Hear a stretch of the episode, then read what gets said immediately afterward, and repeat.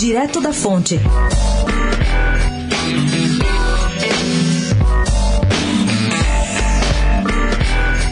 O ex-presidenciável Ciro Gomes não viu a deputada Tabata do Amaral dizer ao vivo no Roda Viva na segunda-feira que vai brigar na justiça para sair do PDT sem perder o seu mandato.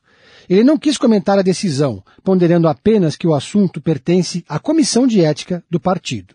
Ciro Gomes conversou com a repórter Cecília Ramos da coluna.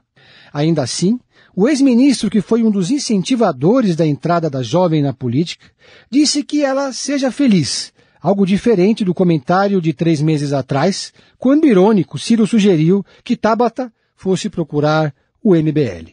Ao que se apurou a coluna, a Rede de Sustentabilidade e o PSB, nessa ordem, são os favoritos para receber Tabata, mas o Cidadania também está no páreo.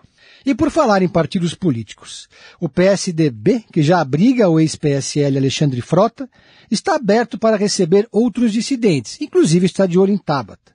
Para João Dória, aqueles que se sentirem bem dentro da atmosfera liberal tucana serão sempre considerados.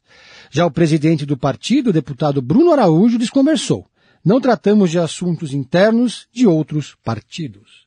Pedro Venceslau, especial para a Rádio Eldorado, direto da fonte.